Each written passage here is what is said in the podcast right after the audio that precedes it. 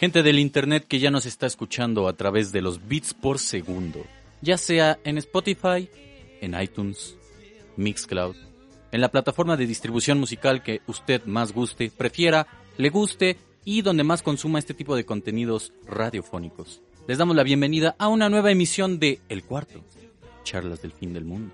Un proyecto que ya lleva su tiempo, ya lleva sus programas al aire o en la red, mejor dicho, y ya llevamos bastante, bastante tiempo, días, programas diciendo muchas, pero muchas pendejadas. Mi nombre es Juan Carlos Baez y les quiero dar la bienvenida a esta nueva emisión, no solo a ustedes, sino más aún a los colaboradores de este proyecto, con quienes hago el cuarto. A mi lado izquierdo, como en todas las emisiones y físicamente, se encuentra la queridísima Iyasu Contreras. Iyasu, ¿cómo estás hoy? ¿Qué onda amigos? Estoy al 100 viejón, al 100 con todo el feeling para empezar con este programa que creemos, o yo al menos lo creo, les va a encantar. Y pues nada, eso es todo. Esa es toda la introducción que tiene que dar Iyasu en esta emisión. Vamos a hablar de un tema muy interesante que, según nos comentó el queridísimo Nacho, partícipe también de este proyecto, no tiene tanta información al respecto como le gustaría, como normalmente la tiene al momento de hablar de cine pero le puso muchas ganas a lo largo de la semana, investigó, hizo su tarea, eh, armó la escaleta, va a llevar el tiempo en esta emisión porque él es alguien muy quisquilloso con el tiempo y le quiero dar la bienvenida inmediatamente. Nacho, ¿cómo estás el día de hoy, amigo? Es pariente, todo bien, todo bien, todo acá, todo muy bien. Muy bien, amigos, todo muy bien. Como decía es buen Baez, sí me... Lamentablemente, amigos, me declaro un poco eh, ignorante en estas cuestiones. Aún así, como ya lo abordaremos en el programa, de lo que vamos a hablar el día de hoy, sí, sí lo he escuchado, sí he estado en contacto con ello, pero no soy muy conocedor. Ya veremos cómo se relaciona eso, a lo mejor yo puedo ser el contrapeso de todo lo que ustedes digan, puedo ser el abogado del diablo el día de hoy. Entonces, como le voy a quitar su papel usual al querido Abraham, quiero saber cómo está. Justo ahora dudo acerca de si me están escuchando o no. Pero si lo están haciendo, me encuentro bien en, este punto extraño de lag. Ha arruinado un poco mi participación. Y la verdad es que tengo que confesar que yo también me sentía un poco sobre ese tema perdido porque no estaba muy seguro acerca de lo que podría decir. Pero eh, después de que tuve un par de revelaciones me di cuenta de que conozco un poco acerca del tema, pero quizás más como cosas muy clásicas, ¿no? Entonces creo que va a ser interesante platicarlo porque no estoy muy versado en corridas actuales, pero aparentemente por azares del destino y de mi infancia conozco muchos corridos folclóricos de la revolución y tal, entonces va a ser interesante. Después de mucho misterio, el queridísimo Ave ya lo develó y vamos a hablar el día de hoy de corridos. Una de las preguntas que está dentro de la escaleta y que en realidad es la última es, ¿el corrido es cultura pop? Lo descubriremos a lo largo de esta emisión porque creo yo que la definición que le damos a cultura pop normalmente se aleja de lo que se entiende a su vez por cultura popular, donde quizá entraría de una manera más concreta el corrido. Pero el día de hoy vamos a intentar desertar sobre eso, disertar, mejor no desertar, o también podemos desertar como, como muchos militares lo han hecho, que se han unido a las fuerzas del crimen organizado, a los cuales eh, se les dedican algunos corridos de la contemporaneidad pero sí, amigos, el día de hoy vamos a hablar de, corridos, no de narcocorridos, o quizá también.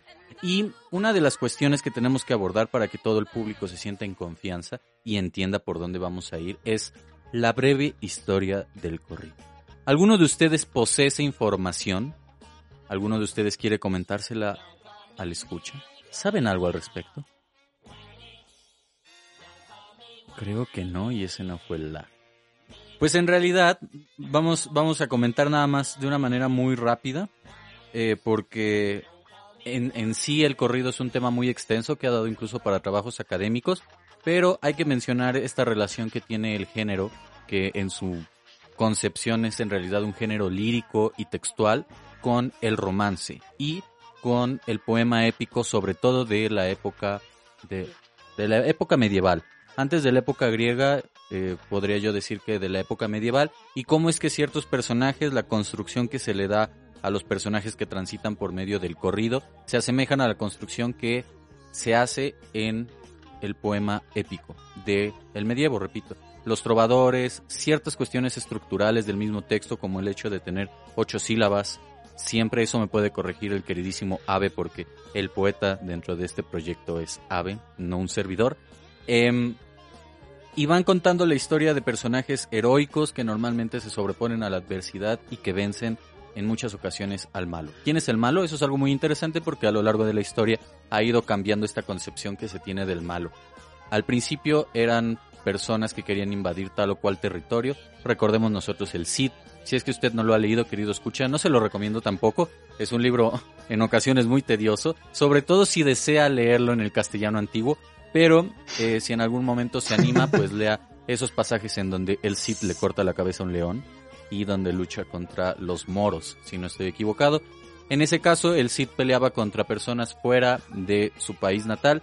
Sin embargo, a lo largo de la historia, esta idea del malo ha cambiado al grado en el que ahora el malo es en realidad el sistema y el gobierno, algo que no sucedía en ese entonces porque el personaje, el héroe, estaba subyugado a la idea de servirle a la monarquía.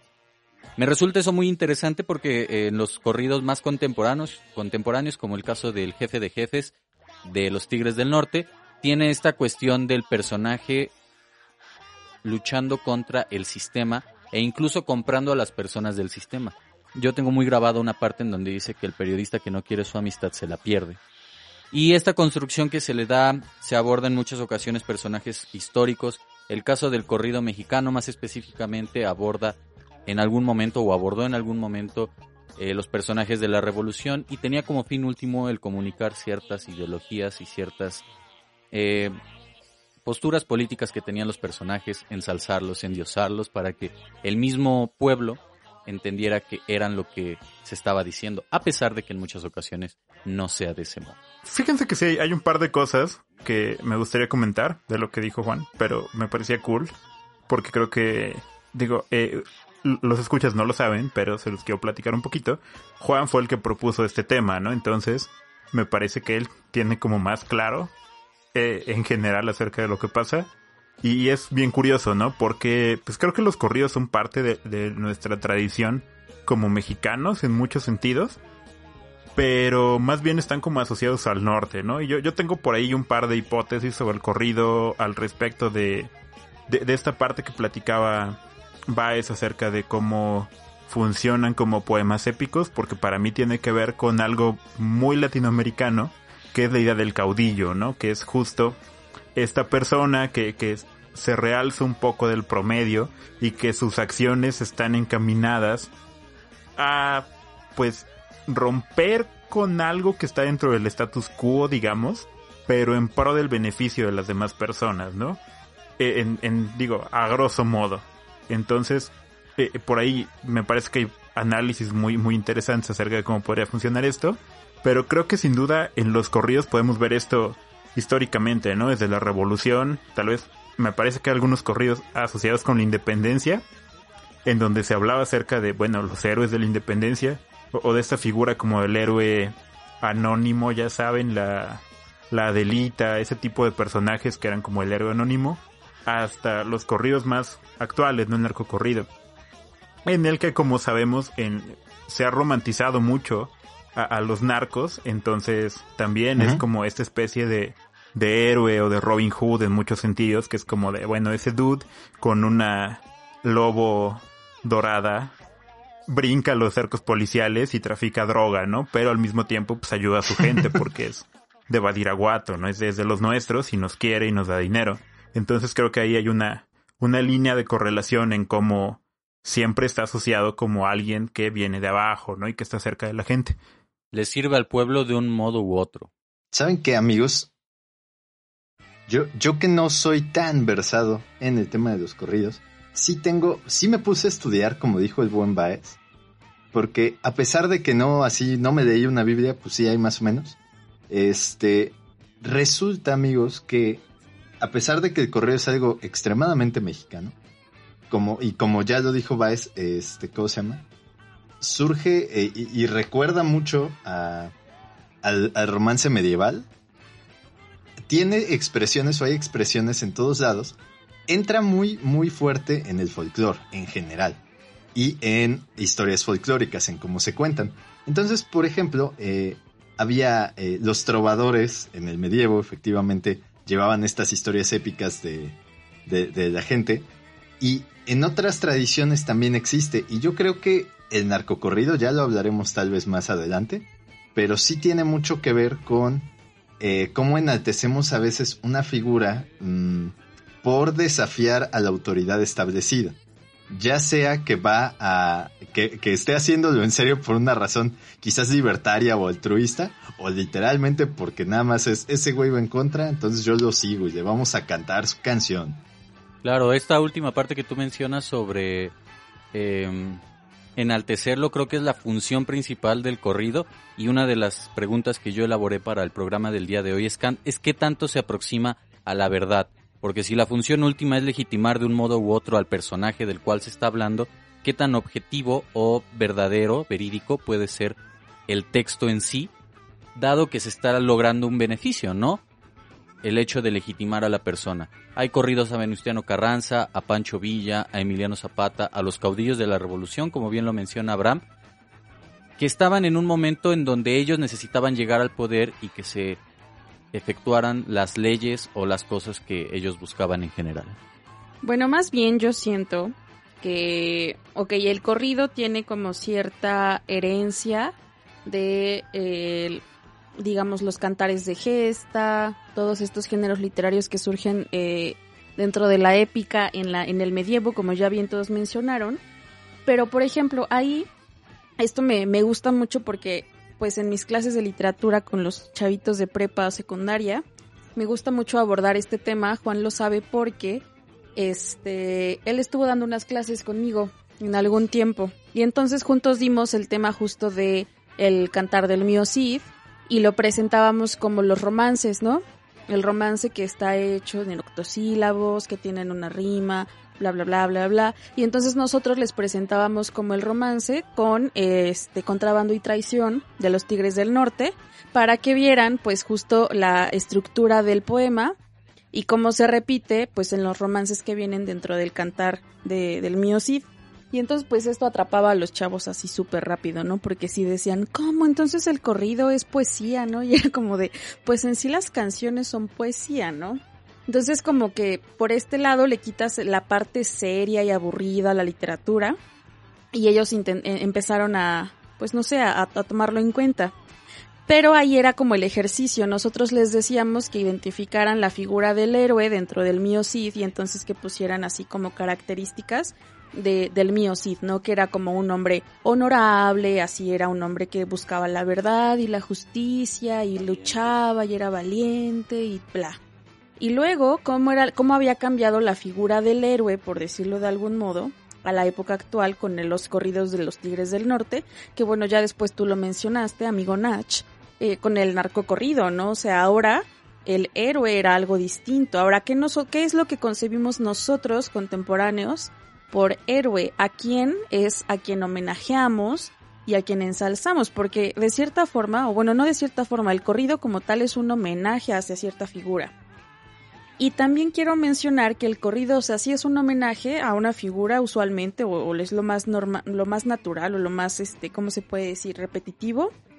Pero también estuve, este, escuchando justo Pacto de Sangre, que es un disco de Los Tigres, en donde ellos como justo decían, no todas las canciones son boletines de noticias, ¿no? Porque tienen esta historia de un chavito que se muere en el tráiler, este, cruzando la frontera en Ciudad Victoria y se mueren asfixiados porque los dejan ahí como abandonados. Que eso había salido en las noticias, ¿no? Y ellos hicieron un corrido de esto. También tienen ahí la canción esta de las muertas de Juárez. Y bueno, que abordan como situaciones eh, controversiales en la sociedad, ¿no? Que justo tienen que ver siempre con lo político. Entonces yo más bien creo que el corrido es una narrativa de la situación política del país. Y que justo creo que tú das con un clavo muy interesante que es el hecho de presentar el corrido como poesía, porque tiene la estructura de un poema, de un romance o de un poema épico si se le quiere ver, pero que por cuestiones quizá sociopolíticas no se le considera como tal y que es también uno de los puntos que, vamos a desarrollar dentro del programa, que es el por qué se le considera soez y vulgar.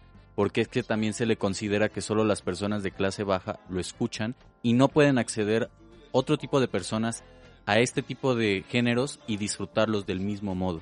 Eso es algo muy interesante, sin embargo me gustaría preguntarles a todos ustedes, ¿cómo es que se han aproximado al corrido?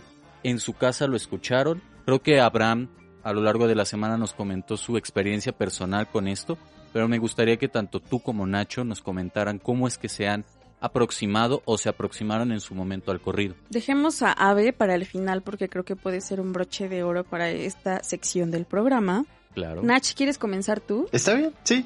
Es lo que les iba a decir, amigos. Yo, yo creo que tengo una historia bien extraña con el corrido porque he escuchado corridos muchas veces, incluso cuando era niño, yo creo. Y sobre todo, en mi caso, en, esto suena, suena chistoso, en mi caso, en mi casa, no lo, no lo ponían, o sea, no es como que yo llegaba a mi casa y hubiera corridos, pero sí lo escuchaba en viajes, lo llegué a escuchar, este, eh, ¿cómo se llama? Quizás con mis abuelos llegué a escuchar algunos ahí sí que estaban escuchando la radio tal vez, pero ¿saben cuál fue el problema para mí amigos? Que yo, cuando estaba en la secundaria, cuando estaba morro, los corridos que se pusieron muy de moda fueron los narcocorridos, algunos, los primeros, y los porno corridos, amigos. Grupo Marrano. Entonces, lamentablemente, esa subcategoría. Grupo Marrano, exacto, gracias. Estaba muy de moda, amigos. Entonces, pues realmente sí, en, lo que acaba de decir el buen Baez, en mi caso, en ese punto, sí había esta, este estigma negativo, porque eran los corridos que llegaban a mí. O sea, los que yo tenía eh, la confirmación a esa edad que eran corridos como tal, pues sí, sí estaban pasados de lanza. Y no necesariamente eran... Yo creo que, ya ahorita decía que cumplen cierta función de, reflejar el estado político, ¿no? Del país. Yo quizás iría un poco más lejos y yo creo que, sea que su denuncia esté justificada o no, los corridos más bien denuncian. Y en este caso al revés, este, este tipo de corridos debería ser denunciado. Entonces, yo creo que ahí sí, yo tenía una, un estigma con ellos. Entonces, yo creo que esa es más bien la relación que yo he tenido personalmente o que tuve en ese entonces con los corridos. Yo diré mi participación ahora. Mi abuelo, que en paz descanse, Raimundo, eh, ay amigos, Voy a, voy a relatar esta historia empezando con que los perritos en casa de mis abuelos se llamaban whisky, coca y brandy. Entonces, bueno, mi abuelo pues era gustoso de la botella, ¿verdad? Nice. Entonces, yo recuerdo, pues a lo mejor esto va a sonar extraño, pero recuerdo con mucho cariño que en casa de mi abuelo, cuando todavía vivía, porque después no sé qué pasó, tenía una cantina, O sea, mi abuelo se mandó a hacer una cantina así de maderita, ¿no? Tenía sus boticas de mezcalito. Y, y, me encantaba porque yo jugaba, ¿no? A que era así como yo creo que bartender, aunque no supiera que era eso. Pero tenía como los mezcladores y las botellas que tenían canica todavía.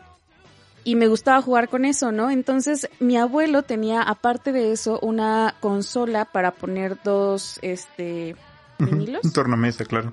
Dos discos tenía una tornamesa doble, recuerdo muy bien eso porque también mi primo Manuel y yo, saludos en donde sea que esté mi primo, jugábamos al DJ con discos de Pedro Infante. Entonces mi abuelo estaba en su mecedora así como echando el coyotito y llegábamos ahí a rayarle a la voz del Pedro Infante y pues obviamente nos regañaban, ¿no? Pero bueno, dentro de esta anécdota graciosa, este, mi abuelo ponía un montón de ese tipo de música, ¿no?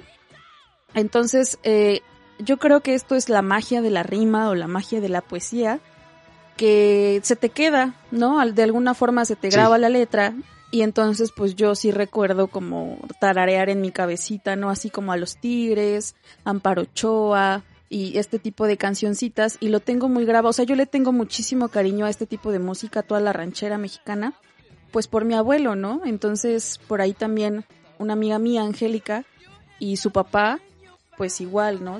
Chalino Sánchez y este tipo de música que, bueno, entra, digamos, como un poco dentro del género, pues me gusta mucho por esto. Entonces mi acercamiento al corrido pues fue totalmente mi abuelo. Es como una suerte de herencia familiar que en el caso de Ave también la tiene. Yo tengo por ahí una preguntita ahorita que Ave nos relate su experiencia, que creo yo va muy acorde a una de las preguntas también dentro de la programación de, de este programa, aunque suene redundante. Voy a contar mi anécdota de manera muy breve. Creo yo que me siento muy identificado con Nacho. En algún momento yo también tenía una un cierto repudio hacia el corrido porque se me hacía una cultura en ocasiones muy soez. Sin embargo, el tiempo ha avanzado y ahora yo me cuestiono el por qué consideraba que esa cultura que reflejaba el corrido y específicamente el narcocorrido del tipo el Commander me parecía soez. Y creo yo que es algo de que también hemos abordado de una manera muy muy somera en la vida del cuarto, que es el narcocorrido surge en una cultura más contemporánea y actual, pero que también parte del hecho de la guerra del narcotráfico en México.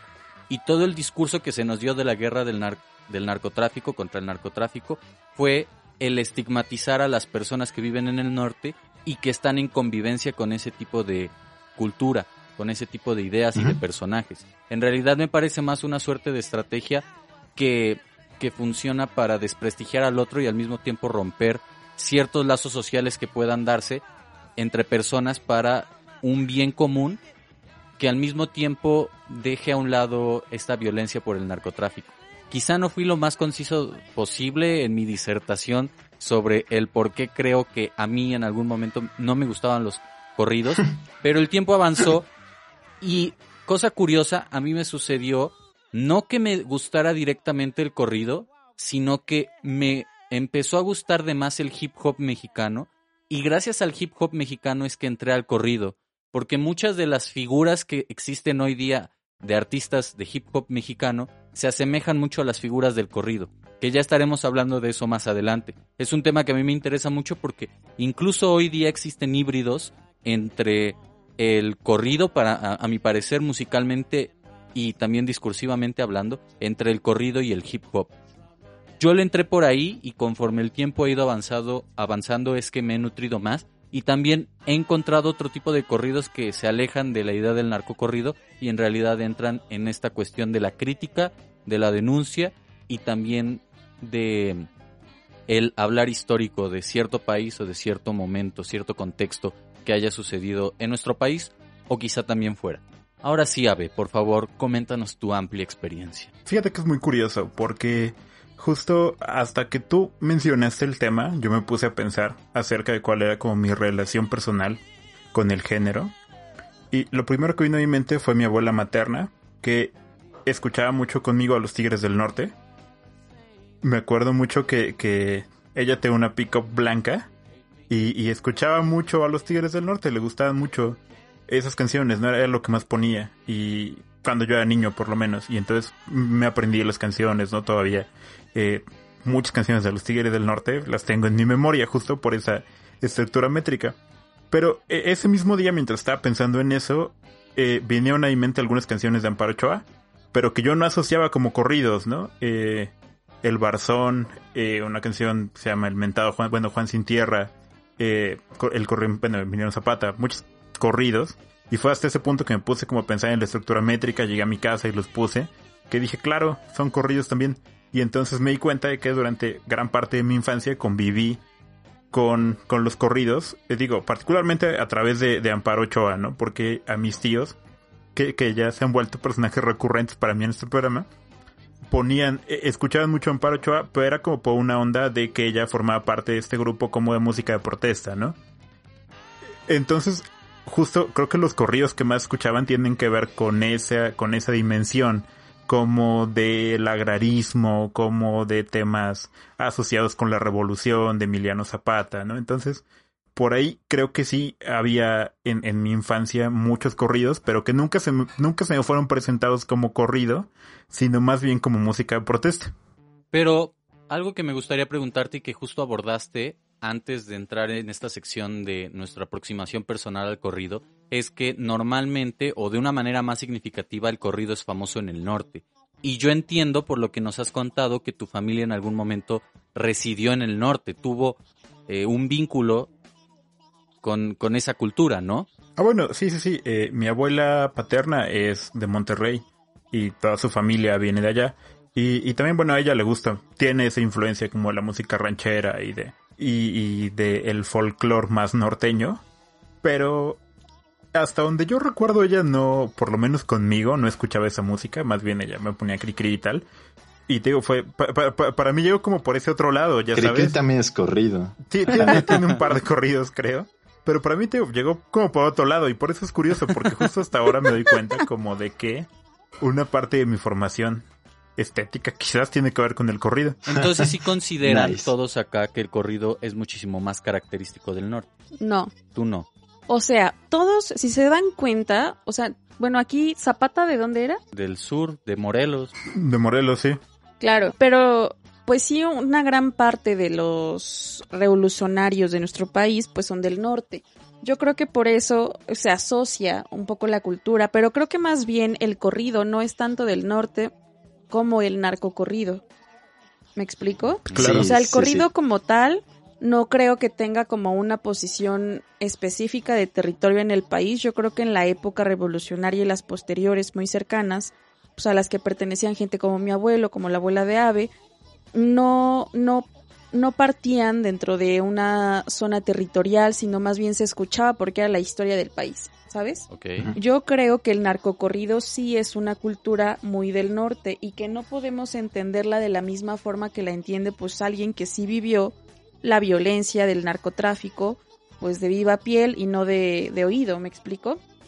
Entonces, por ejemplo, no, a lo mejor no compaginamos tanto con el narcocorrido, porque pues como poblanos, como gente del centro sur del país, pues no hemos vivido esa violencia como tal. Quizá empezamos a vivirla, me atrevería a decir hasta ahorita, pero ni de pedo nos han cerrado los bares, o sea, eso es como el mito, ¿no? Incluso, ¿no? De que llegaba el Chapo, ¿no? Y cerraba el bar y entonces tenías que quedar ahí, bueno, un montón de cosas que se escuchaban este, yo siento que esa es la razón por la que sentimos ajeno el narcocorrido. De acuerdo. Y más porque son temas muy violentos que yo podría poner también como una posible respuesta, lo mismo que platicamos dentro de las películas de horror, ¿no?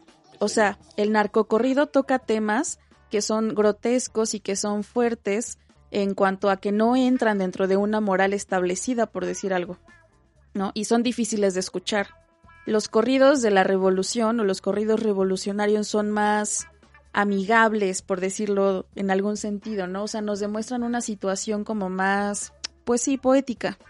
Entonces yo creo que es esa la razón. ¿Tú qué piensas, Abe? Justo ahora que lo dices, me, me parecería interesante pensar como una especie de, como lo mencionabas al principio, de historia del corrido, en el sentido de que creo que sí hay una evolución conceptual, ¿no? De cómo eh, hace 100 años 120 años, el corrido tenía que ver con una cosa más histórica, ¿no? Justo estas loas como a los héroes y había como otro tipo de valores, entre comillas, y, históricamente ha ido cambiando, ¿no? Pero entonces quizás lo único que podríamos, digo, si, si bien hay muchas cosas que los articulan y en las que se parecen, más bien sería como en la esencia, ¿no? En ese, en ese esqueleto que tiene que ver con los octosílabos, con las rimas, con los instrumentos que se utilizan, pero en términos de la temática sí, sí podríamos encontrar, creo, una brecha muy grande entre ese corrido como clásico de la revolución y de los héroes y este corrido más postmoderno que tiene que ver con los narcotraficantes, con ese tipo de cosas, ¿no? Que también hay otras historias como más del margen, como esta, este que platicabas de los Tigres del Norte, pero que, eh, digo, creo que el, el narcocorrido tiene ya un mercado brutal y es todo un subgénero dentro de este mismo monstruo que podemos decir que es el corrido y que particularmente pues tiene su auge en el norte, ¿no? Que es donde, como sabemos, el narco comenzó de muchas formas y es quizás donde tiene más presencia. Yo no sé, yo, yo discreparía un tanto con ustedes en el sentido de cómo es que se, se habla de las figuras en el corrido y en el narcocorrido. En alguna ocasión un profesor colombiano me decía que para él Pancho Villa era un narcotraficante. Yo quisiera matizar esa idea, no tanto a que Pancho Villa sea o pudo, pudo haber sido un narcotraficante, por, eh, sino eh, creo yo que Pancho Villa sí fue un sicario. La figura de Pancho Villa, a pesar de que es muy fuerte, revolucionario, un caudillo y un líder, se asemeja más al sicariato que a la figura del luchador social. Y eso pueden odiarme muchas personas, que incluso es una de las cosas por las que yo odio a Taibo, que, que ensalza esta vida de, de Pancho Villa cuando en realidad creo que el tipo no tenía en su momento claro qué estaba buscando como si lo tenía Zapata. Y que en muchas ocasiones no se toma tanto en consideración la figura de Zapata, pero sí la de Villa por, por esta cuestión del macho, de la violencia, del ir contra, contra lo establecido, pero era ir contra lo establecido, a mi parecer, de una manera muy tonta. Y en el caso de Zapata, para mí sí era una manera más pensada porque él pensaba en las tierras, en los campesinos, en los derechos que tenían que tener, eh, tenían que tener ellos como, como personas dueñas de las tierras, ¿saben? Yo sí creo que puede haber una cierta conexión temática entre la figura del héroe del, corrido revolucionario con la figura del héroe del narcocorrido por este tipo de semejanzas. También, y una de las más básicas es que Villa es del norte, así como los narcotraficantes ustedes están comentando que son del norte. No sé, eso da para, para incluso un tema muchísimo más extenso, que podría ser el, no sé, las consecuencias que existen aún hoy día de la Revolución Mexicana porque también este abandono, llamémosle quizá progresivo que hubo del norte, no es, no es azaroso pensando en que Vasconcelos configuró el país para que el centro fuera el lugar más importante del mismo. Y se abandonó efectivamente lo que sucedía en el norte. Y ahora podemos tomar en consideración muchas otras cosas como el hecho de que según Vasconcelos, la civilización acaba donde empieza la carne asada que es una frase que dijo en algún momento para referir a su desprecio al norte, pero también su desprecio al norte se da a partir de que Álvaro Obregón es de Sonora. O sea, son muchas cosas sumamente interesantes. No podemos exculpar a José Vasconcelos por su racismo y probablemente nazismo. Eh, pero sí, sí hay muchas consecuencias aún de la revolución a casi 100 años, amigos. Eso es muy fuerte. Nacho, no sé si te gusta agregar algo respecto a si el corrido es característico del norte o bien ya pasamos a la otra sección que nos atañe, que es qué corridos conocen y cuáles vamos a escuchar en esta emisión. Sí. No, no, en, serio, esa es toda mi participación. Eh, ¿Consideras que los, que los corridos son más característicos del norte? Sí, y nada más lo único que voy a dar al margen. Como les dije, no sabía mucho, pero sí me puse a leer un poquito y yo creo que podemos eh, dividirlo fácilmente en dos cosas. Es una generalización, generalizar siempre está mal, pero este, aquí, aquí yo lo haría solo para, para distinguir sobre todo porque a, muchos de nosotros tuvimos más contacto quizás con narcocorridos. Los corridos de bandoleros, de historias de este tipo, son más característicos del norte y curiosamente los de protesta son un poco más del centro y del sur. Resulta. Y es curioso, pero parece que esa es la cuestión. Sí, y, de veras, eso es todo, todo lo que te... Como Forrest Gump, amigos. Eso es todo lo que tengo que decir al respecto. Dicho eso, vamos a pasar con el primer corrido de esta emisión. Y Yasu, ¿quieres ponerlo tú? Sí, yo quiero ponerlo. Cuéntanos un poquito de él. Se llama La jaula de oro. Uy, gran corrida. De los Tigres del Norte. ¿Qué puedes decirnos de ella? A mí me, me impacta, no, no sé el nombre, tú lo sabrás y, me podrás salvar en este momento, de la cárcel donde tocan esta canción Los Tigres del Norte. Folsom Prison, y no estoy equivocado. Justamente. Tocó Johnny Cash, creo. Sí, Folsom. Como Johnny Cash, efectivamente. Ajá, a mí me toca mucho, bueno, me gusta mucho ver este video porque me parece muy impactante como pues ya son unos tigres del norte pues famosos, ¿no? O sea, así súper, súper eh, vestidos por la fama. Ajá. Este, presentándose pues en esta prisión, pero el público, obviamente, pues, todo es, ¿cómo, ¿cómo les podemos decir? Pues sí, es obviamente gringo, pero está repleto de personas migrantes. O... Sí, sí, hay, mucho latino, mucha gente con ascendencia latina. Hay, hay, mucho latino. Y entonces a mí me gusta mucho ver la parte donde está un señor pues que se ve mexicano, este, es chaparrito, ¿no? Está cantando a todo pulmón la rola. Y me recuerda mucho, yo tengo familia, este, no sé qué también este, decirlo al aire. yo tengo familia ah, que fue mojada, ¿no? Ah, sí, sí. Y, y entonces las, las historias que ellos me contaban me impactaban de tal forma que yo decía, no inventes, ¿cómo puede ser posible que la gente viva este tipo de cosas eh, mucho más de lo que podemos llegar a pensar. Digo, sabemos que hay muchos mexicanos que emigran de forma indocumentada a los Estados Unidos, pero como tener esta historia cercana a mí me da mucho, mucho cringe, güey. O sea, como que sí me, me da, pues como miedo, también me da, me impacta demasiado. Recuerdo mucho la historia de una de mis primas que contaba que, que las, las estaban cruzando, este, y vieron que en un árbol ella gritó, ¿no? Porque se espantó que había un cadáver de una señora cargando a su bebé y ya estaban muertos, ¿no? Entonces, este, este tipo de cosas, también por ahí uno de mis primos que era muy chiquito cuando lo cruzaron, tenía creo que cinco años, vivió como varios meses con una familia gringa. Y esto es muy gracioso, ¿no? Porque cuando lo volvieron a ver sus hermanas, este, le decían así como de, hey, ¿cómo estás? Te extrañamos, ¿no? Y mi primito así de, Who are you? ¿Ya saben? Entonces era muy, muy cagado, pues porque él hablaba ya inglés, ¿no? Así como nativo, porque era un niño. Y mis primas como de, no mames, así, habla español, ¿no? Somos tus hermanas, cabrón. Y, y, fue, eh, y, pues historias así como tanto un poco de risa, pero también como que sí no dejan de dejarte impactado porque es una realidad que pues viven muchos mexicanos, pero no es nuestra realidad, ¿no? Entonces esta de la jaula de oro, pues la recuerdo como, pues sí, con, con cierto cariño. Que hay una parte en donde dice que eh, no por ser de oro deja de, deja de ser jaula, ¿no? Ajá. Vámonos con esto. Los Tigres del Norte, la jaula de oro. Recuerden seguirnos en nuestras redes sociales como El Cuarto Charlas. Y escuchen todos los programas en Spotify, iTunes y Mixler.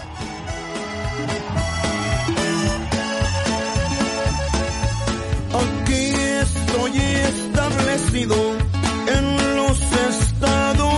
Unidos, diez años pasaron ya.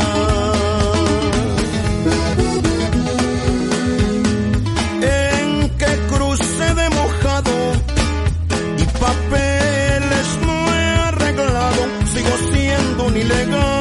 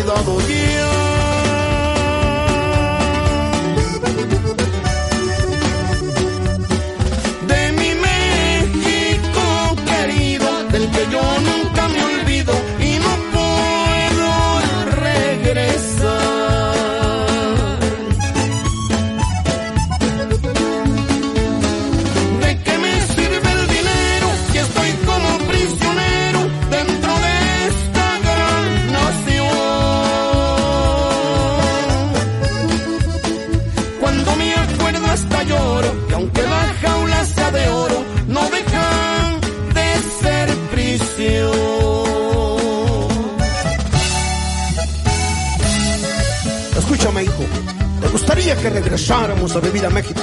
What are you talking about, Dad? I don't want to go back to Mexico. No way. Mis hijos no hablan conmigo, otro idioma han aprendido y olvidado el español.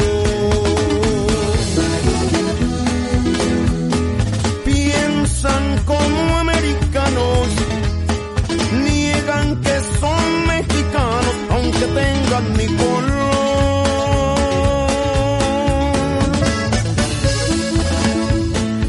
de mi trabajo a mi casa. Yo no sé lo que me pasa, aunque soy hombre de hogar.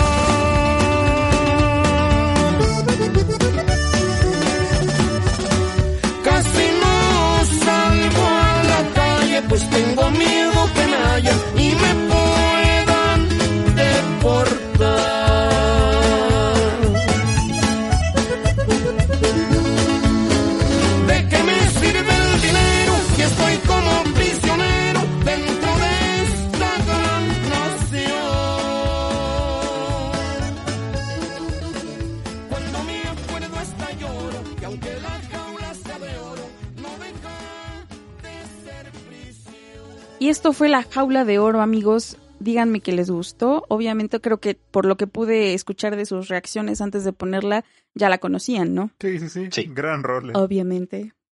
Obvio. A mí me llamó mucho la atención A mí me llamó mucho la atención esta relación que existe entre eh, uno de los versos de la canción con la, el corrido de Juanito de calibre 50 cuando dice que, su, que no le entienda a sus hijos porque no hablan español. Entonces, y justo la historia que estabas contando de tu primo me resulta muy interesante porque creo que va por ahí, ¿no? Como el hecho de, de emigrar y, y de ya no poderte comunicar con tus seres queridos porque ya no hablan lo que tú hablas. O sea, ya no hay una forma de comunicación, a menos de que tú aprendas el inglés o que les enseñes el español y tus hijos sean bilingües, es como puede existir la comunicación entre tu persona y ellos. Ahora bien, amigos, eh, estuvimos hablando sobre la métrica, sobre la rima, sobre la narrativa, las figuras.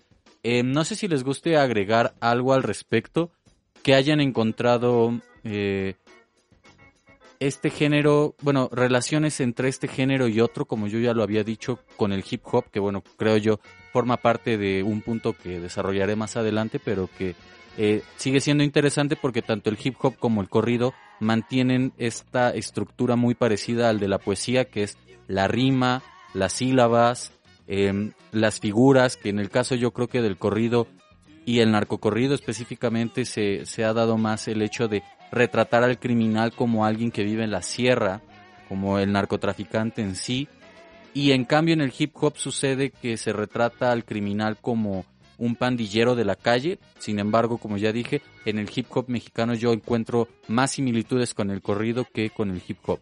Pero no sé si alguno de ustedes tenga por ahí algún dato curioso o algo que quiera comentar al respecto. O si no, ya pasamos al siguiente punto que trata sobre por qué lo consideramos soez vulgar o para personas ignorantes. El por qué y por qué también no se ha llegado a considerar como tal poesía y literatura. Yo creo, amigos, que el, el hecho de que la cultura del narcotráfico se haya acunado en el norte de México es como ya lo mencionó Juan con lo de Vasconcelos, pues son lugares olvidados completamente. Si alguien ha visitado la sierra de alguno de los estados del norte, güey, es impenetrable, es vasta, es gigantesca. Yo creo que todas las sierras del país, pero quizá por, por la lejanía que existe entre la zona norte con la del centro, sucede eso. No porque no haya lejanía entre, por ejemplo, la Sierra de Guerrero, la de Oaxaca, incluso la de Puebla, que son lugares también difíciles de acceder, sino por, por esto, ¿no? Quizá es una cuestión más geográfica. Sí, yo lo menciono más bien porque de, de ciudades del norte, por ejemplo, Chihuahua, para llegar a la Sierra de Chihuahua, las distintas sierras que tiene Chihuahua, son horas y horas y horas, ¿no? O sea, tú llegas aquí a la Sierra de Puebla en dos horas, quizá, menos, tomando solo autopistas, podría decirlo. Eh, a, lugares, a lugares de las, cercanos a la sierra que ya están poblados y llegas en una hora y media, ¿no? Y ya para penetrar a la sierra, por ejemplo, Cuetzalan, que es como lo más lejano que tenemos nosotros, que está como a cuatro horas, pues bueno, es más como por el, eh, el, sistema de carreteras que existen. Y sin embargo también es difícil por todas las curvas que hay. Ajá, ese es, ese es mi punto, ¿no? O sea, no son lugares que estén comunicados fácilmente. Entonces eso da mucho pues para que se puedan presentar por ahí cosas ilícitas y secretas dentro de estos territorios desconocidos. Mi mamá y su familia es de la Sierra Norte de Puebla, de Ciutlán por ahí, y ella para ir a la secundaria me contaba que tenía que atravesar unos tres pueblos desde donde ella vivía y que cuando se iban de pinta pues se iban al monte, ¿no? Y que así como entre monte y monte sí había como campos de amapola y cositas así, ¿no?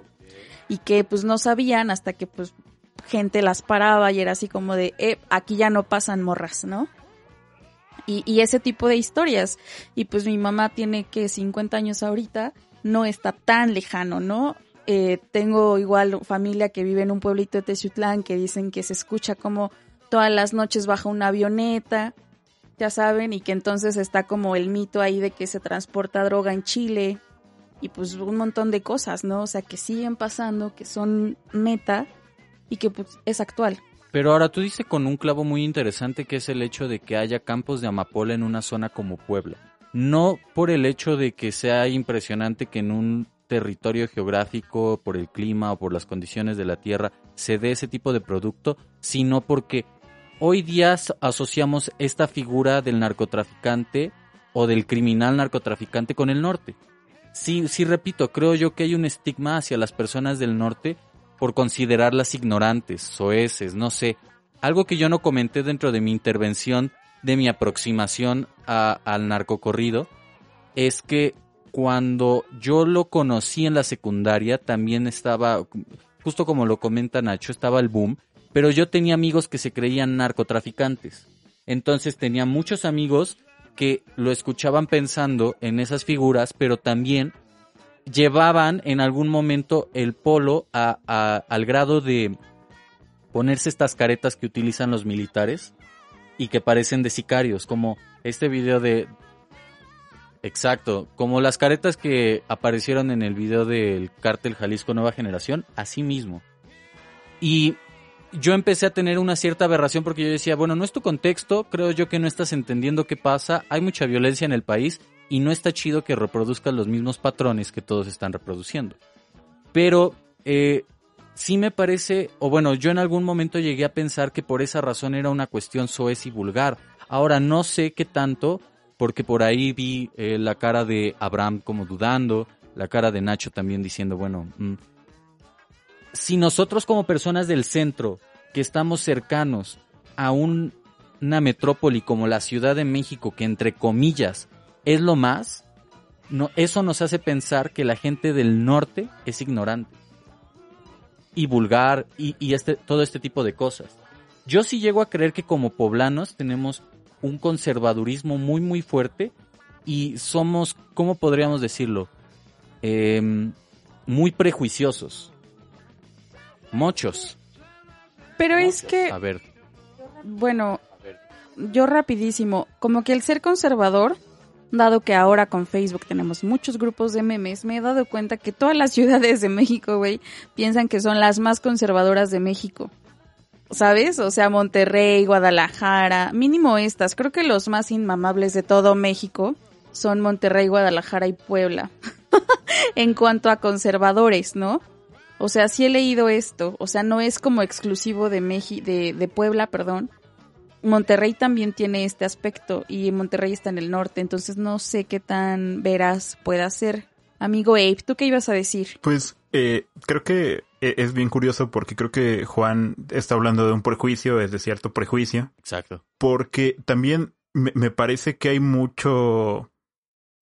Es, es que e, estoy buscando cómo articularlo para que suene de la forma más coherente posible. Pero a lo que voy es que no solo hay un estereotipo de decir, güey, es que la gente del norte es como eh, bárbara y son narcos y se casan con sus primos, sino que también es como de, güey, o sea, hay mucha discriminación con la gente de Chiapas, con la gente de Oaxaca. Tenemos todavía muy inserta en nuestra mentalidad eh, esta cuestión como de que la gente de provincia tiene ciertas cosas, como que vivimos mucho bajo esta dicotomía del bárbaro y del civilizado, entonces creo que por ahí el análisis tiene que ver con otra cosa quizás más profunda que, que para mí tiene más que ver con un asunto colonialista que con una cosa más contemporánea. Y, y vaya, en, en muchos sentidos creo que hay prejuicio con el corrido, pero también hay prejuicio si, lo queremos llevar al sur hacia las lenguas indígenas, hacia la artesanía. Entonces, como que siempre, lamentablemente, encontramos una cosa en particular, un objeto cultural que para un grupo significa una, una forma de identidad y de expresión, pero como no pertenecemos a él, muchas veces decimos, ah, claro, es que eso no tiene sentido, ¿no? Eso no está bien hecho. Cuando pues hay muchas otras formas de análisis, pero a mí me parece que, que así es como sencillo, entre comillas, decir que algo e-, es representativo o, es soez o es vulgar o es fácil cuando no pertenece a ese grupo, ¿no? Ok. Sí, concuerdo. Creo que, creo que sí le dio como al clavo. Porque tenemos esta, ¿cómo se puede decir? Esta herencia de pensar que todo lo que está lejos de nosotros está o vive de manera errónea, por decirlo de algún modo, ¿no? Porque incluso también podemos decir que el norte tiene muchísimas más posibilidades de una de un nivel de vida, digamos, mejor al norte o al menos es que no sé, es, perdón, al sur, es muy complejo. Sí, claro, porque por ejemplo, algo que, que, me llama la atención es lo que está diciendo Abraham, que nosotros asociamos el norte con la barbarie, con la violencia, casi siempre. Y en cambio puede suceder que alguien del norte ejerza un tipo de discriminación racial contra alguien del sur. Sí, sí sucede, claro. Esa, esa es mi impresión. Y, y, sucede mucho, ¿no? Eh, hace poquito había como meme y no de que la gente del norte quería independizarse. Porque eh, eh, justo, o sea, el, municipio que más dinero produce es San Pedro Garza García, ¿no? En, Nuevo León. Que, produce como, no, exactamente cuántas veces más que Chiapas. Entonces, como, sí, sí hay muchas cosas ahí, ¿no? Y que Álvaro Obregón tenía la frase de que mientras el norte trabaja, el sur duerme. O sea, eran personas que se odiaban y, lo decía también por Vasconcelos, o sea, el rollo entre Álvaro Obregón y Vasconcelos era más profundo de lo que parece, amigos. Pues ahí está la herencia. Y después llegó este hombre de Plutarco Elías Calles y se lo fusiló Álvaro Obregón. Nach, ¿tú qué opinas de todo esto? Pues mira, yo creo que tiene, o sea, obviamente sí existen estas dos realidades, sí hay, de hecho hay un par de estigmas y me ha tocado... Eh, verlos de, primera mano, vaya, yo reconozco que ejercerlos incluso, este, con personas del norte. Y a lo, que a lo que voy, por ejemplo, es que, como dice Abraham, realmente yo creo que sí es esta división. Vaya, no hay una división tan fuerte, por ejemplo, entre la población que está en el centro del país, en el Bajío, quizás empieza un poco, pero digamos que si tú presentas a alguien del Bajío y a alguien del sur, no, no hay tanto choque como alguien del norte. Pero ni siquiera el norte por la geografía en sí misma, obviamente sí, tiene que ver, pero un poco más por el concepto, por yo soy del norte. Y actualmente, eh, que como dice Abraham, realmente el norte, pues sí, efectivamente es quien más produce, piensan que las poblaciones o la población, debido a la enorme cantidad de tierra que existe en el norte, y de tierra árida muchas veces, este, digamos, es mucho más fácil o hay una distribución quizás un poco más equitativa que en un lugar como la Ciudad de México, por ejemplo que a pesar de que es como ciudad es gigantesca, es un territorio súper pequeño con una, con una densidad poblacional brutal, o sea, estúpida. Entonces, eh, yo creo que sí hay un par de estigmas y sobre todo, ¿sabes qué pasa? Y ahí sí creo que tienes mucha razón en lo de la gente de Puebla, la gente del, del centro y quizás de las provincias del centro, yo diría, y también del Bajío. Tenemos esta cuestión en la que somos recataditos, ¿sabes? Entonces somos eh, taimados, si quieres verlo así. Y la gente del norte es explosiva, es dura, es este, eh, ¿cómo decirlo? Va, dice las cosas claras, directa, exacto, o sea, pero muy directa. Entonces yo creo que sí existe esta, esta idea de que incluso alguien aquí en Puebla que es como, ay, vas a la, no sé, a la, a la catedralita y, todos lo hacemos chiquito. Y es güey con él, perro, vas a hacer la cara sí, sí, ¿No? Entonces, a lo que voy con esto es que yo creo que hasta ese sentido en el que todavía no nos metemos que si groserías, que si eh, imágenes gráficas fuertes y eso, yo creo que ahí ya hay una división en cómo entendemos las cosas y por qué a alguien quizás del centro o del sur le podría parecer la gente del norte bárbara, pesada, soez. Sí, sí entiendo. Y creo que también tiene que ver con la entonación. A mí me parece que la entonación juega un papel muy importante. Los del norte dicen que nosotros eh, hablamos cantadito. Y, hablamos cantadito. Y, ellos, para mí, hablan cantadito con... Creo que tú decías que eran esdrújulas, ¿no? Y que nosotros seríamos agudas. Ajá. No, al revés. Era como graves ellos. Y esdrújulas nosotros. Bueno. O sea, porque nosotros alargamos al final y a mí me parece que ellos al mm, principio. ok. Porque alargamos, ajá. Pero bueno, creo que Nach le dio al clavo del narcocorrido y lo que estábamos diciendo hace rato. Quizá por eso el narcocorrido nos parece eh, bárbaro, ¿sabes? Como por cómo retratan eh, en el corrido todo esto que pasa, ¿no? Todo esto que piensan y que sucede en la vida. Y entonces, pues creo que es eso, básicamente. Nosotros sí solemos ser así como de, ay, no, eh, ya sabes. No hablen de eso, ¿qué les pasa? No hablen de eso. o sea, me, me, me suena a pero yo creo que estaría chido irnos a escuchar otro corrido. Vámonos con, lo siguiente. ¿Quién de ustedes gusta ponerlo o seré yo acaso quien lo ponga? Mira, para romper la tónica, no sé exactamente qué vas a escoger tú, querido amigo Baez, pero yo en mi, en mi inexperiencia, amigos, me he encontrado con eh, un corrido que quiero, quiero poner en el programa y va un poco más, va un poco, curiosamente va un poco más en la línea de lo que hablaba Abraham. Es uno de estos corridos más, si quieres verlo como de protesta, este en realidad es como de, de lo agrario, ¿no? Arre. Entonces, resulta, amigos, perdonen mi ignorancia, yo perdono mi ignorancia. este. Todo bien. Pero resulta que hace poco, por, por azares del destino, empecé a, enterarme y a escuchar sobre Lucio Cabañas. Yo, la verdad, no tenía mucha idea. buenísimo. Sí, sí, de, de, la lucha de Lucio Cabañas. Buenísimo, buenísimo. Y, resulta que hay, hay varios corridos de Lucio Cabañas. Hay uno que es el más famoso de todos, que es el que vamos a escuchar.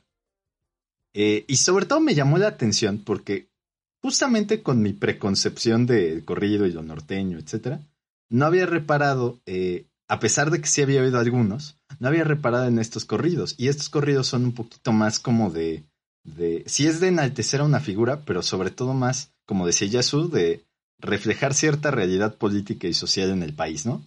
Entonces, yo quiero que escuchemos, amigos, eh, Lucio Cabañas del dueto Castillo. Ok, me parece Vámonos con esto. Recuerden que están en el cuarto.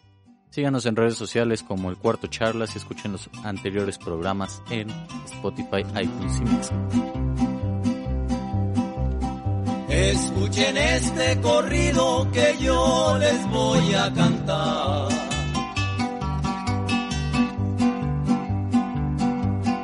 historia conocida yo les voy a relatar. Su nombre es Lucio Cabañas de la Sierra de Atoya.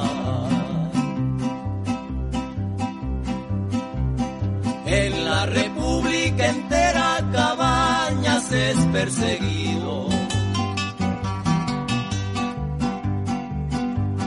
Dicen que es un guerrillero, tiene fama de bandido. Si todo eso fuera cierto, debe sus motivos.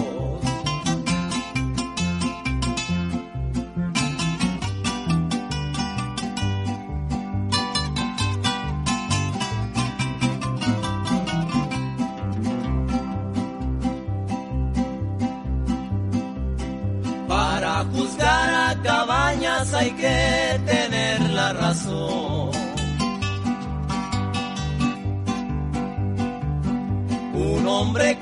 Tiene garra debe tener convicción al defender a su pueblo con todo su corazón.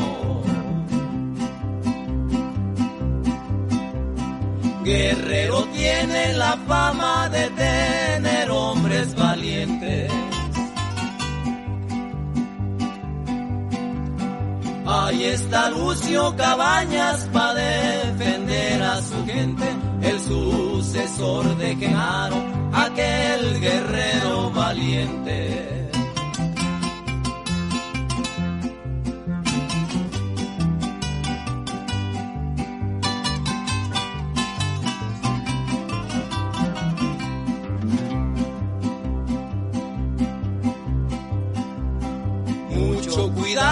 cabañas no te vayan a matar.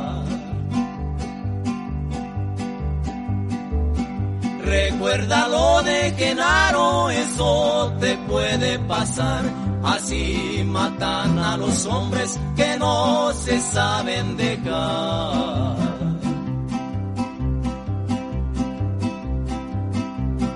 Ya con esta me despido de todo el público entero. Les he cantado el corrido de un hombre que es guerrillero. Su nombre es Lucio Cabañas del estado de Guerrero. Y eso fue, amigos, Lucio Cabañas del dueto Castillo y es muy interesante para mí porque yo creo que aquí ya puedes mezclar, o sea, podríamos hablar, y va muy relacionado con el siguiente punto del que vamos a, meternos, ya va muy relacionado con eh, una, un corrido para enaltecer una figura sí y una figura que va contra cierta autoridad, pero al mismo tiempo una figura que por la misma autoridad, tiene fama o llega a tener fama de bandolero o de, algún estilo así, ¿no? O sea, de, de, criminal. De criminal, amigo. A mí sí me gustaría decir que eh, dentro de los medios de comunicación y el discurso oficial, los guerrilleros eran criminales. Sí, claro. Incluso cuando surge el, el zapatismo, Salinas de Gortari sale a decir que es un grupo criminal entrenado por no sé qué entidad eh, desestabilizadora y terrorista. ¡Terrorista! sí, claro. sí, sí, Ajá, Nach. Sí, entonces yo creo que esto ya va a esa vena. No, no, eso, eso era todo. Que este corrido ya un poco hacia el corrido. ¿Dice la verdad? Exactamente. Amigos, justo al inicio del jefe de jefes hay un audio, hay una suerte de prólogo eh, que, que, en realidad es un, es un diálogo entre dos personas que dicen, los corridos me gustan porque dicen la verdad. ¿El corrido dice la verdad? Tú ahorita estabas mencionando algo parecido. Para ti el corrido, por ejemplo, de la revolución dice la verdad. ¿Por qué? ¿Para quién dice? ¿Es cierto eso? ¿Habría que fiarse entonces del corrido? Porque el corrido no forma parte de esta idea de discurso oficial. Ok. Primero, comenzando con el final. no forma parte de, un discurso oficial, pues porque es un discurso hecho en los lindes de lo no oficial. O sea, suena como muy, muy baboso lo que estoy diciendo. Pero, pues sí, o sea, el corrido, la, la música, la poesía, la literatura. Y esto es un conflicto que tú y yo hemos tratado de dilucidar a lo largo de bastante tiempo eh, últimamente pero la literatura no está hecha para hacer un discurso oficial, ¿no? O sea, no es su papel principal, no es su objetivo primigenio. El corrido tampoco, el corrido es una suerte de entretenimiento que si bien se, o sea, esto es desde mi punto de vista, no soy ninguna musicóloga experta, amigos, por favor. Este, pero lo que yo pienso es que el corrido dice la verdad en un sentido de que dice la verdad para personas que han vivido esa verdad. ¿Me explico? O sea, creo que si, que si hay un número considerable de personas que escuchan este tipo de composiciones y dicen a huevo esto es verdad porque sí pasó, entonces dice la verdad. ¿Me explico? O sea, hay testigos, hay testigos. Ah. O sea, hay testigos de quién fue tal persona, de qué pasó en tal fecha, de qué, de cuál fue el, o qué fue lo que realmente se sintió cuando ocurrieron hechos como lo que les estoy contando de, del camión que dejaron varado en Ciudad Victoria y que murieron asfixiados pues muchos obreros que, que iban a cruzar, ¿no? Saben de las muertas de Juárez, de todo este tipo de cosas que retratan los corridos. Yo siento que si el corrido ha tenido tanto éxito es porque tiene testigos. Entonces siento que eso le da un cierto grado de veracidad. Que claro, o sea, podemos caer también en el entendido de que pues muchas personas dicen que fue neta, pues yo también digo que fue, ¿no? Aunque no lo haya sabido realmente, pero no hay un problema pues porque no es un discurso oficial. Entonces tú decides si creerlo o no. Ok. Esa es mi postura. Entiendo perfectamente lo que estás diciendo. Nacho, ¿tú qué opinas? Desde tu experiencia y inexperiencia. yo creo lo siguiente, tal vez como dices, mi experiencia con el corrido me llevó a, buscar, me encontré con un ensayo interesante de, justamente de esta, de esta idea como del corrido y la verdad. Y resulta, o sea, yo primero lo entiendo como un poquito sí como una cuestión de, de, de un trovador, de un trovador real, no, no de un trovador de alguien que toque el género trova actualmente. En el sentido en el que al principio, efectivamente por la falta de, de formas de comunicación masiva, los corridos contaban una verdad que existió, que pasó, puede ser aumentada, alterada, etcétera, podría ser hasta inventada, pero el punto es que por eso se usa o por eso existe el, término o se cataloga como folclore en cierto punto. Digo, el corrido ha evolucionado y, se, y pasó de eso rápidamente. Pero yo creo que el corrido es eh, veraz, ¿no? No tanto verídico. O sea, en el sentido en el que son cosas que, que pasaron quizás, pero tal vez no exactamente como, como queda registrado. O sea, es, es este, esta cuestión en la que sí ayuda a recoger testimonios de cosas, pero también puede ayudar a exagerarlos. El, corrido crea mitologías. Entonces, este, Yo creo que tiene cierta veracidad, pero no necesariamente el corrido podrías, desde un punto de vista ya casi filosófico, hablar de la verdad. Yo creo que más bien eh, ayuda a hacer que una postura se legitime entre la gente, que es, eso es completamente válido, en contra de una autoridad. Es decir, ayuda a establecer eh, la versión del el sector que no está siendo representado por lo oficial. Ok, sí entiendo. Entiendo en ese sentido que eh, el corrido vuelve, y al menos los personajes del corrido vuelven a luchar contra el sistema y contra la autoridad. ¿No? Sí. Que es una de las diferencias que yo encontré al menos con la épica medieval.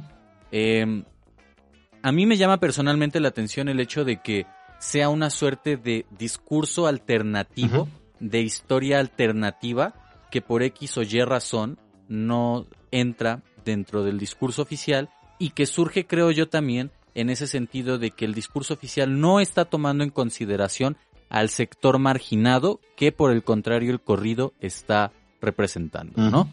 Ave, ¿tú qué opinas al respecto?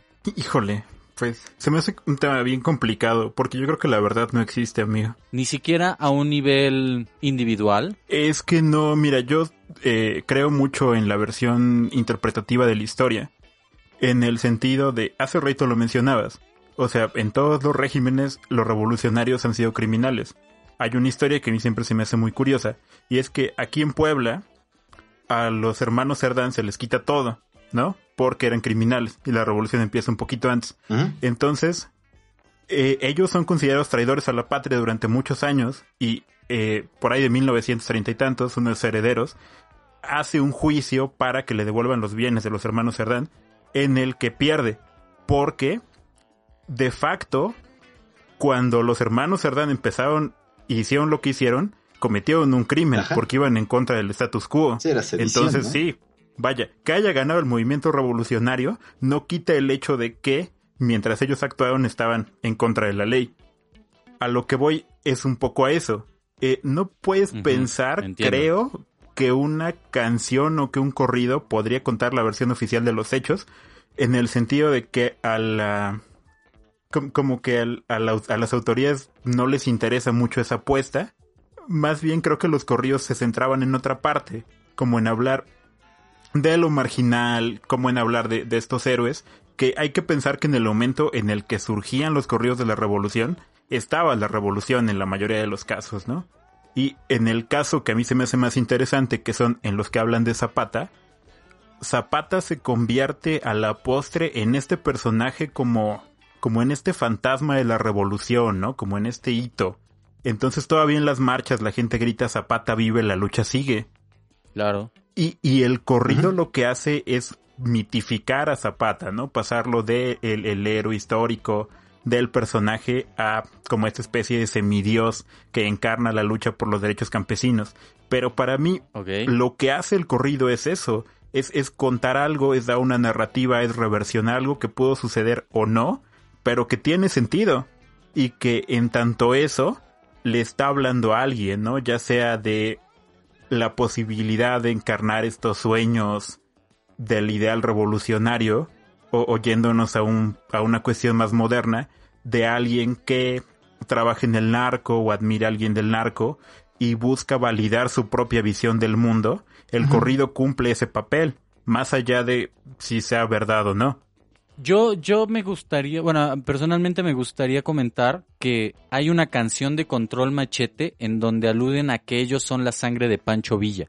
O sea, justo en este momento en donde tú comentas que el corrido ha servido a mitificar a Zapata y también a legitimarlo, y cómo es que la figura de Zapata aparece en diferentes contextos, como el caso de eh, las protestas, yo también quisiera decir que Pancho Villa aparece, pero en este contexto eh, es, muy diferente, ¿saben? No estoy articulando muy bien mis ideas, pero lo que, a lo que quiero llegar es que, por ejemplo, Control Machete retoma esta idea del caudillo, voy a utilizar la palabra, aunque no estoy tan de acuerdo con ella, violento, que va, eh, que se arma y que lucha, pero es más una lucha violenta a una lucha que busca un bien común, ¿saben?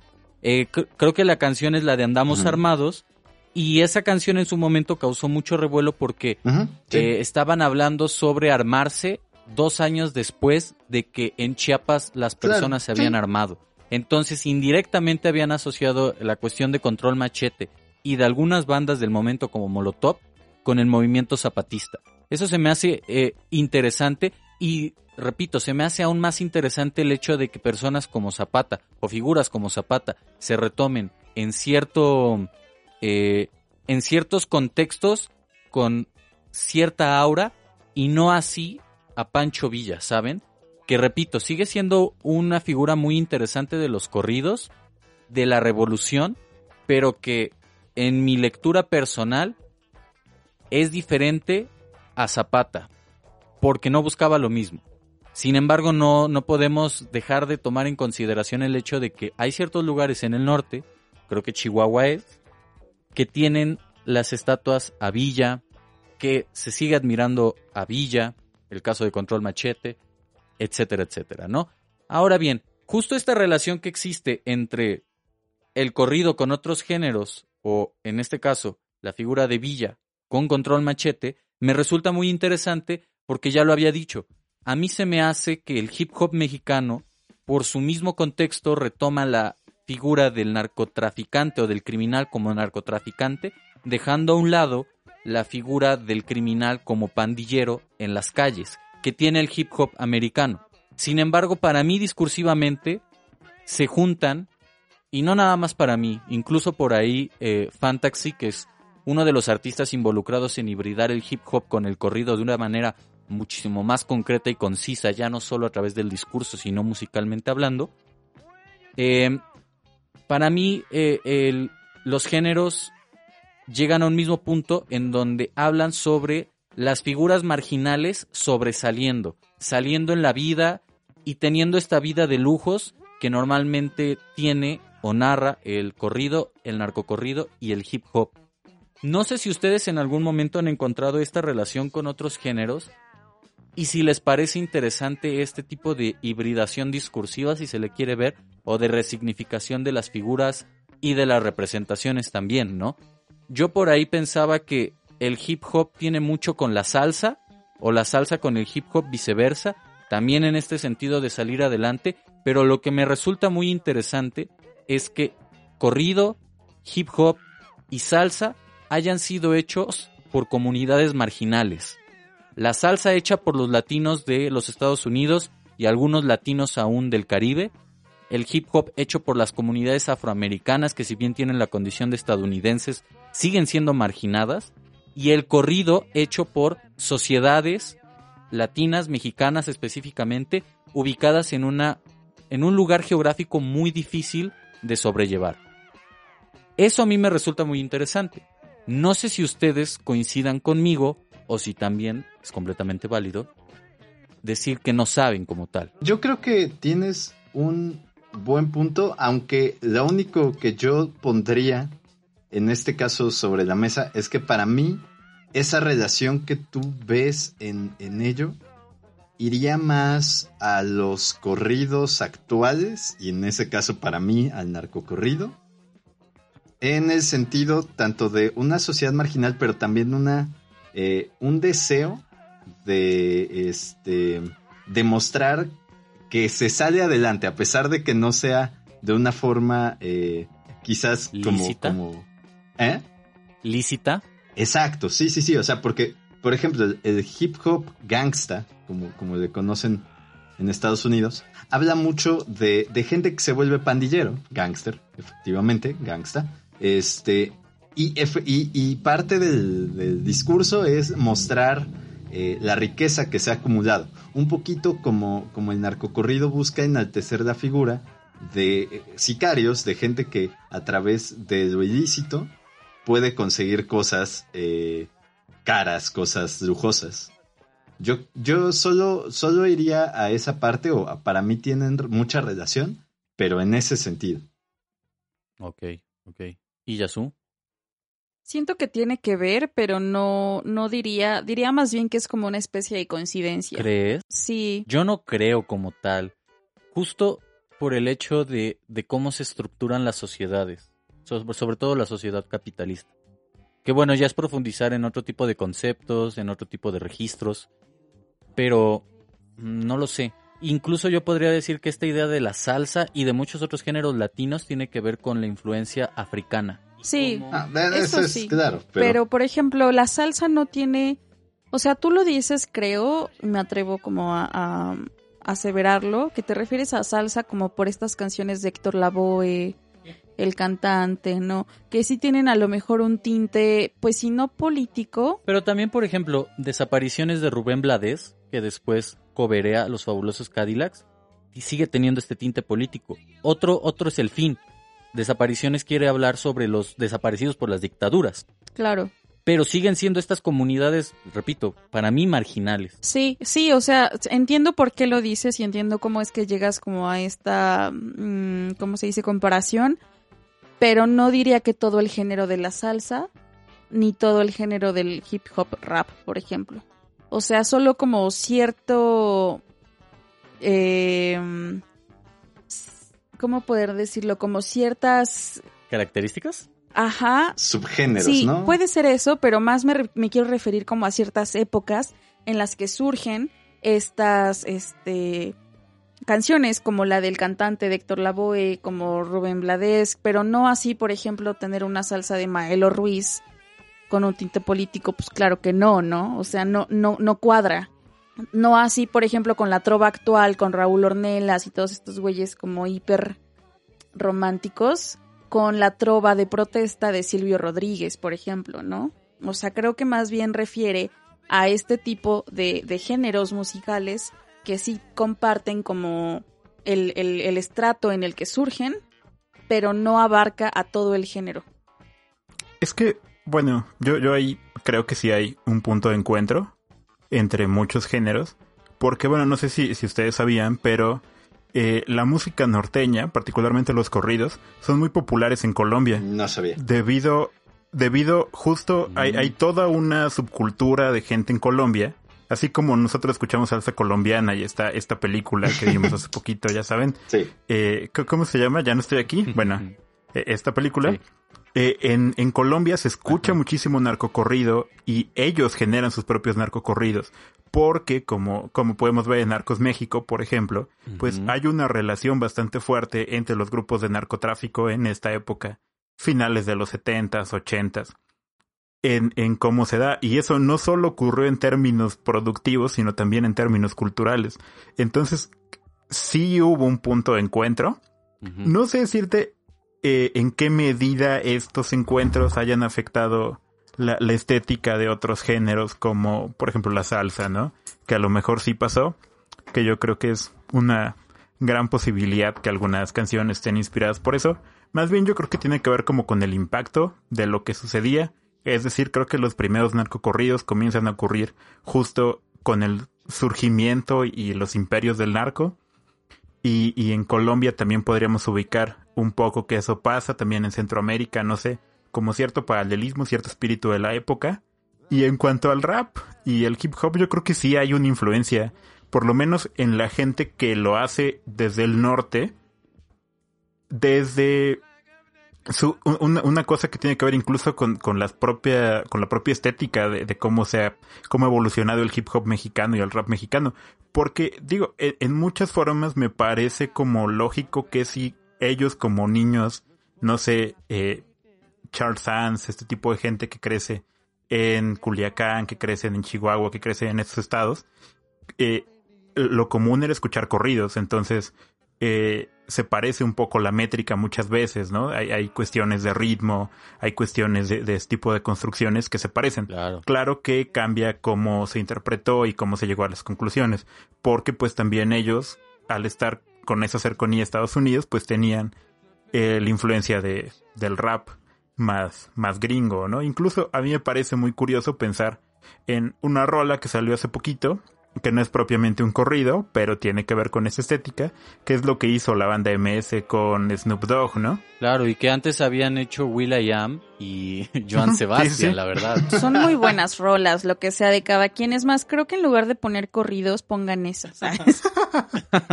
Ajá, ¿ves? Es una gran rola. No, pero a lo que voy es a eso, que sí hay. O sea, ahí como, como que se van mezclando, ¿no? Se pierde. Y me parece que el corrido es un género que ha sabido renovarse y que por eso sigue siendo vigente y es algo de lo que podemos hablar ahora, aunque es algo que se inventó hace pues, muchos años, ¿no? Que tiene relaciones con el romance español y tal, que son cuestiones líricas que existen desde hace 600 años, 500 años. Entonces sí, por ahí creo que e, e, esa, justo e, esa cuestión de los octosílabos que son tan naturales para el español ha hecho que sea tan fresco, ¿no? El, el corrido. Yo recientemente tuve un, un desliz y creí que en realidad la métrica por excelencia en el español era el endecasílabo, hasta que uno de mis grandes amigos me dijo que era el octosílabo. Eh, maldigo a Valeria Luiselli porque ella fue la que dijo que era el endecasílabo en una entrevista, aunque bien dijo que no estaba segura. Eh, para aumentar esta idea que, que comenta Abraham de los híbridos o de los encuentros musicales que existen, como el caso de la banda MS con Snoop Dogg, yo les recomiendo encarecidamente, querido escucha, aunque casi siempre lo hago en todo momento, escuchen a La Plebada, que es uno de los proyectos musicales que más concretamente han sabido hibridar estos dos géneros y que pues él lo comenta uno de los realizadores del grupo Fantaxi hay solo una cuestión musical de por medio que los separa porque discursivamente son muy parecidos.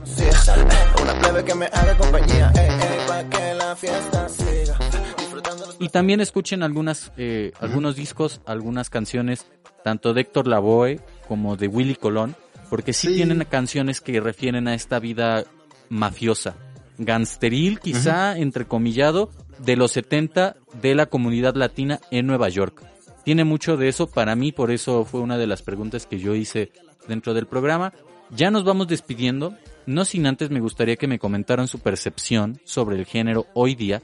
¿Qué perciben ahora? ¿Qué tanto ha cambiado? La gente ahora es más abierta a escuchar este tipo de música, estos géneros, ya no tanto en el sentido de exotizar o de querer emular la violencia que cuentan dentro de, de sus canciones, sino más bien como algo que está sucediendo, que ha sucedido durante los últimos años y que se necesita incluir a, lo que se entiende por cultura. Y también si ustedes consideran que el corrido es o forma parte de la cultura pop, de lo que entendemos como cultura pop. Y Yasu. Um, yo creo que sí. Sí a todo. Pero más, pero más como por, por el tratamiento que se le ha dado al corrido actual que es como muchísimo más reinventado, por decirlo de algún modo. O sea, si de cierta forma se reinventó con el narcocorrido, creo que actualmente como la manera en la que tú llegaste al narcocorrido creo que es como un, un acierto de, del, del corrido en la cultura pop, por decirlo de algún modo, ¿no? O sea, está esta canción, por ejemplo, de alemán, que se llama El Rucón, de traigo a la clica bien prendida en la Toyota. Que incluso samplea a los este, Tigres del Norte ahí. Samplea a los Tigres del Norte, ¿no? Y entonces Juan me acuerdo que me dijo, oh, está chido ese verso, ¿no? Y le dije, güey, son los Tigres. Y él, ah, sí es cierto, ¿no? Como que lo meten de atrasito a casi imperceptible.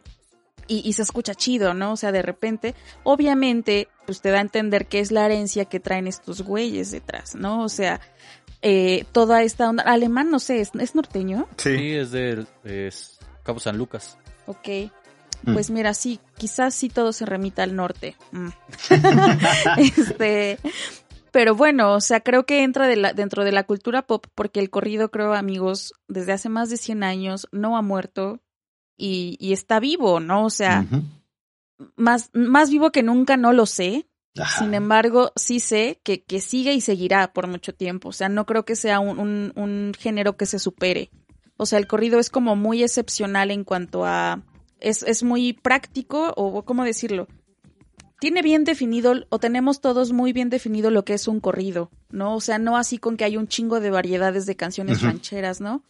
Y, que se puede, pues más o menos ser un género como muy, muy, muy amplio, donde entra el mariachi, donde entra la balada, donde entran un montón de cosas. Creo que el corrido es lo que es y, eso lo hace como tan disfrutable.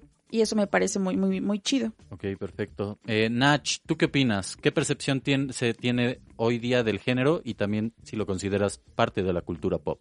Yo, por ejemplo, no, o sea, ahorita que hablaban de, de, por ejemplo, de esta canción, efectivamente sí, sí es cierto yo creo que como ya hemos hablado en, todo este programa, y, y discúlpenos, pero pues estudiamos lingüística y literatura. Yo creo que sí, el Lamentablemente. hecho de, de los octosílabos ha ayudado, como también decía Abraham hace rato, a que el corrido se haya mantenido también tan vigente. Es decir, son estructuras que están presentes todo el tiempo en, en, nuestro día a día. Entonces, cuando las escuchamos, el sonsonete se queda. Y además, efectivamente, el corrido siempre ha funcionado desde que se hace aquí en México. Siempre ha funcionado para ese eh, punto de enaltecer quizás figuras, de volverlas míticas. Porque además, al ser tan recordable, no importa que a lo mejor tú digas, no, pues a mí no me gustan los corridos, los has escuchado. Y si lo medio escuchas, te acuerdas de qué dice. Entonces, yo creo que más allá de ser eh, cultura pop como tal, yo creo que se ha insertado en la cultura pop.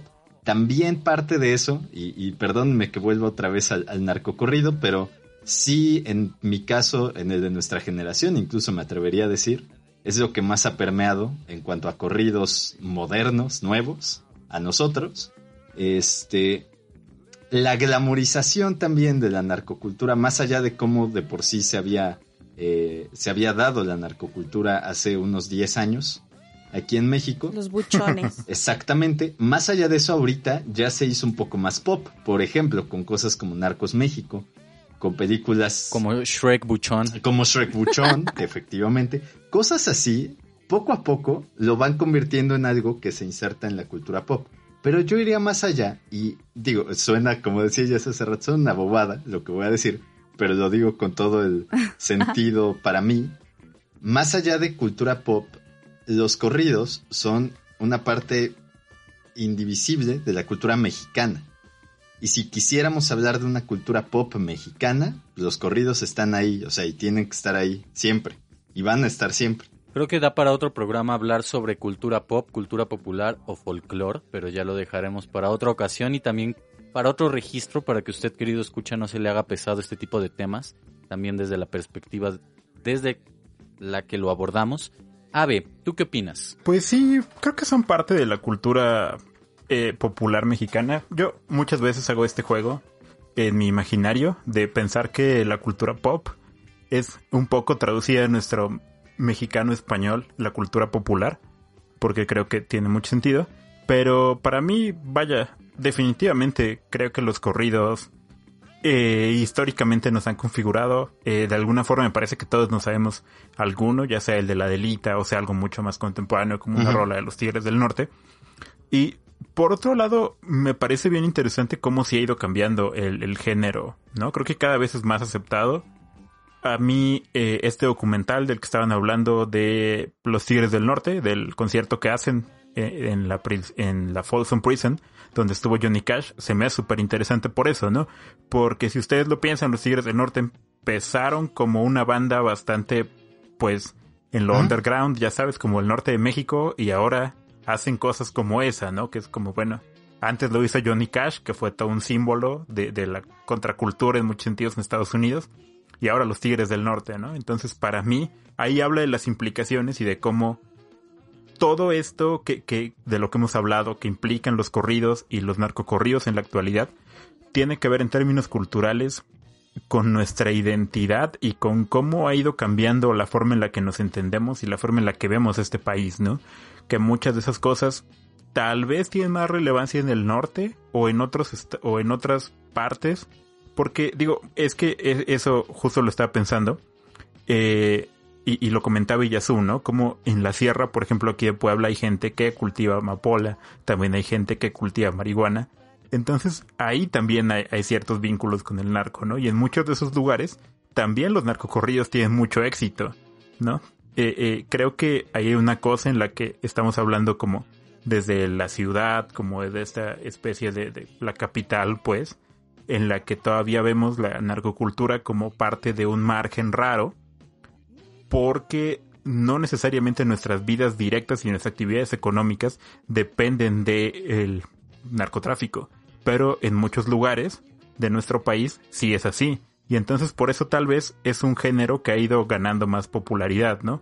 Porque si bien algunas de estas historias hablan directamente del norte, pues ya estos narcos como que apoyaban a su gente y, eran parte del pueblo, ya son historias que se repiten en, en muchos municipios del interior de la República, en el centro, en el sur. Entonces sí creo que es algo que ya permeó y está. Y creo que sí se sigue viendo como algo todavía del margen y así, pero porque vivimos en la ciudad y así lo analizamos, pero creo que es en el gusto y cada vez tiene más que ver con las percepciones estéticas de la gente. Que hay que tomar en consideración mucho el flujo migratorio que se ha dado desde que inició la guerra contra el narcotráfico, los desplazamientos que han ocurrido de las ciudades del norte a otros lugares de la República Mexicana también, por ejemplo, esta influencia que tuvieron ciertos cárteles del Golfo en la franja de Veracruz y cómo Veracruz está conectado al mismo tiempo con Puebla. es un tema muy interesante y sumamente extenso. Próximamente, narcotráfico en el cuarto. ¿Quién es el capo más grande de este proyecto que se llama El Cuarto?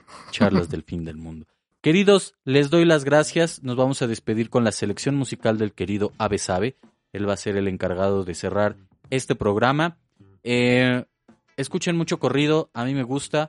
Escuchen también mucha banda norteña, analícelo si usted quiere. Escúchete de paso mucho hip hop. Control Machete es uno de los eh, claros vestigios y evidencias fehacientes de cómo es que se empezó a dar el género en México y va a poder trazar una ruta hasta llegar a los artistas actuales más importantes, el caso de Alemán y La Plebada. Eh, cheque todo lo que le recomendamos, los queremos mucho y Yasu y escuchen la plebada. Digo, ya lo acabas de decir, pero yo quiero reiterarlo. Escuchen la plebada. Espero que les haya gustado, amigos, que se hayan puesto a cantar con los corridos que pusimos hoy y que mis intervenciones no les hayan parecido una babosada. Fueron muy buenas, la verdad, fueron sumamente fructíferas y le dieron forma al programa. Los quiero mucho, amigos. Gracias. Te queremos, Amigos, escuchen más corridos. Si son como yo y decían, chale, no, pues creo que no, no, no me sé mucho de esto Entrenle, escúchenlo, analícenlo. Habla, podrían trazar efectivamente nuestra historia colectiva con corridos. Entonces, pues sí, métanse a escuchar, escuchen lo que les recomienda el buen Baez, lo que para él son eh, los hijos de los corridos. Y pues igual, me la pasé muy bien con ustedes, gracias por escucharnos. Nos vemos pronto. Mi buen Abraham. Pues gracias amigos. Fue un programa bien interesante. Me gustó. Creo que debate y eso siempre me entretiene. Y nada, en general creo que hay que abrirnos un poquito más a la música. Eh, últimamente soy este de que hay que quitarnos los prejuicios y acercarnos directamente a su escucha y, ver si nos late, si no nos late y, y encontrar los porqués, ¿no? Y dentro de todos los géneros, ver qué es lo que sí nos gusta.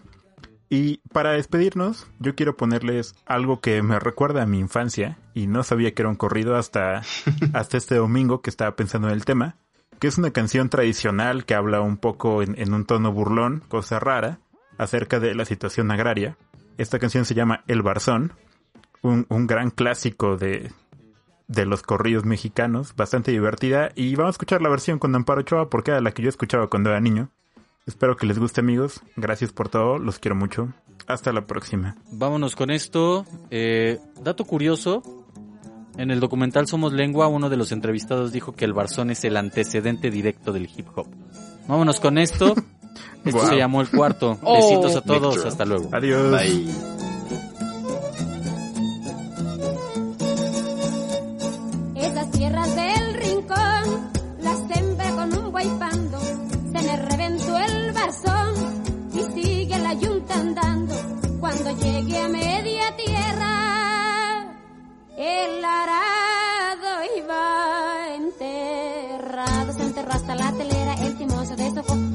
Iba panteando, el barzón iba rozando, el sembrador me iba hablando. Yo le dije al sembrador, no me hablé cuando andiarando.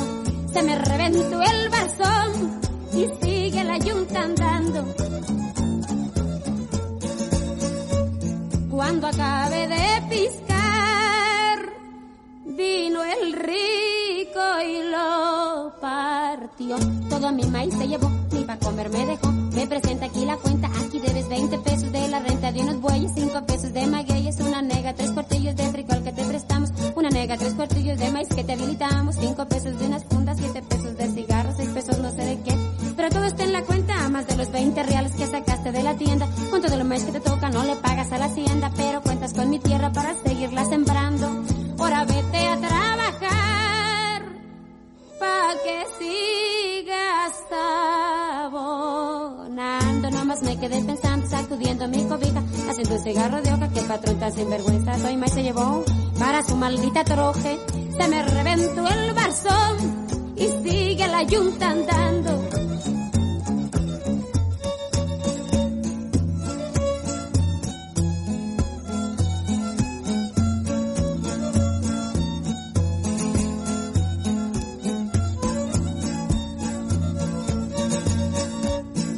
Cuando llegué a mi casita, me decía mi prenda amada, ¿dónde el maíz que te tocó? Le respondí yo muy triste, el patrón se lo llevó por lo que debía en la hacienda, pero me dijo el patrón que contara con la tienda. Ahora voy a trabajar para seguirle abonando 20 pesos 10 centavos son los que salgo restando. Me decía mi prenda amada, ya no trabajas con ese hombre, no me lo está robando. Anda al salón de sesiones que te lleve mi compadre excomuniones. Que no ves a tu familia que ya no tiene calzones. Yo tengo ya faldilla, ni tienes pantalones. Nomás me quedé pensando porque dejé a mi patrón. Me decía mi prenda amada que vaya el patrón al cuerno como estuviéramos de hambre si te has seguido creyendo de lo que te decía el cura de las penas del infierno. Viva la revolución, muera el supremo gobierno. Se me reventó